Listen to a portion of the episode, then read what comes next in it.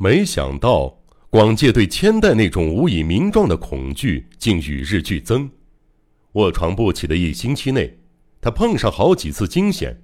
有一次发生在半夜，当时广介做了一个骇人的噩梦，猝然惊醒，发现他的胸口伏着一个人，一头乌黑的乱发散落在自己的手臂上，是千代。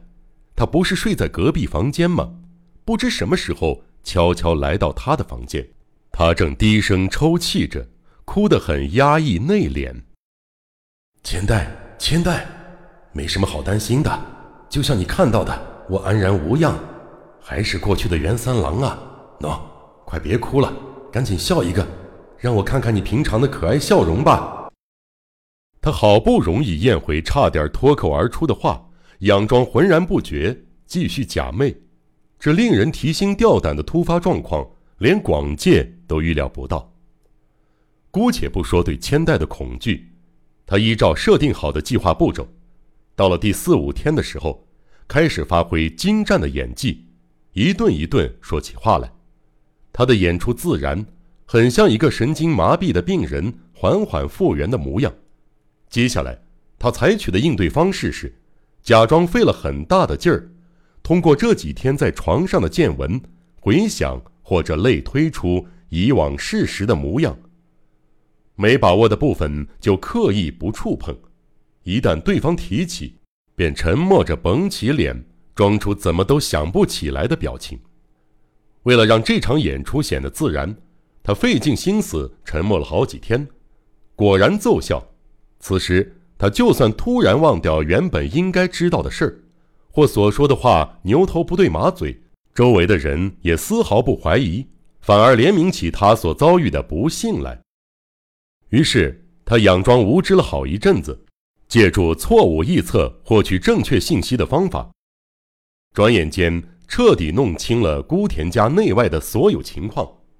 此时，医师也保证他的身体状况已无大碍，所以当他来孤田家满半个月的时候，众人为他举行了一场盛大的康复庆祝会。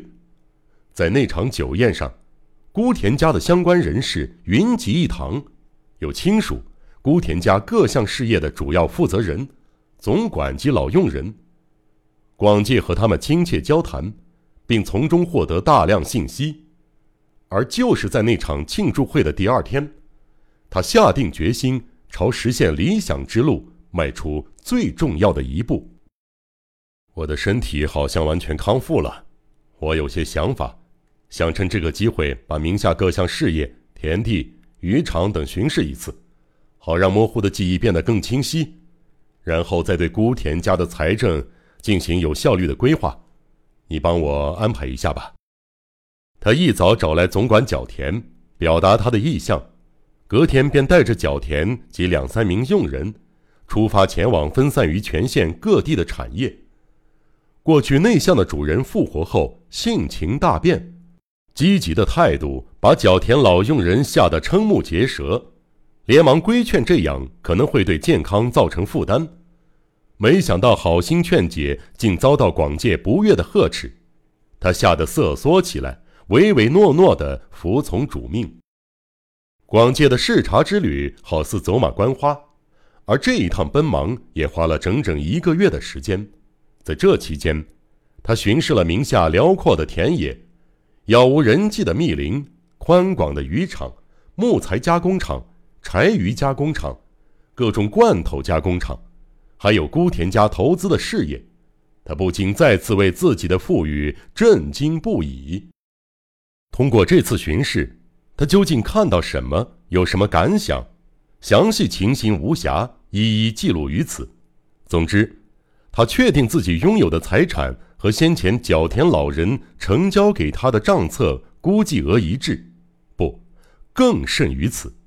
每到一处，他都受到热情的款待，心中不断盘算着要通过什么方式才能有效处理这些不动产及盈利事业，并兑换成现金。从哪部分入手？按照什么样的顺序最不容易引起周围的人注意？哪间工厂的老板看起来较难对付？哪位山林的管理员看似愚蠢无能？比起工厂，或许先把山林脱手较为合适。另外，附近有没有等待收购的山林经营者？同时，他利用一道出行的机会，全力笼络角田老人，总算成功打开他的心房，让他成为处理产业时的商量伙伴。在这趟旅程中，广介全然不需特意演出，便彻底化身为大富豪孤田源三郎。他手底下的一干管理人员对他毕恭毕敬，一见他就低头叩首，丝毫不起疑。每到一个旅馆，迎接他的阵仗都像在款待一位诸侯，没人敢无礼直视。不管到哪个地方，都会碰见和袁三郎熟识的人，有时还会有熟识的艺妓亲切地拍着他的肩膀说：“老爷好久没赏光了。”这使得他越发胆大妄为。而越是大胆，他的演技就越是炉火纯青。如今，他早不为可能会被人识破真面目而忧虑，因为他现在觉得那个名叫人见广界的穷书生是根本不存在的。不消说，这翻天覆地的变化令他无法置信，他尝到一股前所未有的喜悦，但与其说是喜悦，不如说是荒谬；与其说是荒谬。更像内心空虚的漂浮在云霄之上，犹如身处梦境中。他时而无比焦躁，时而又泰然自若，矛盾的心境难以用确切的言辞来形容。于是，他的计划一步步落实着。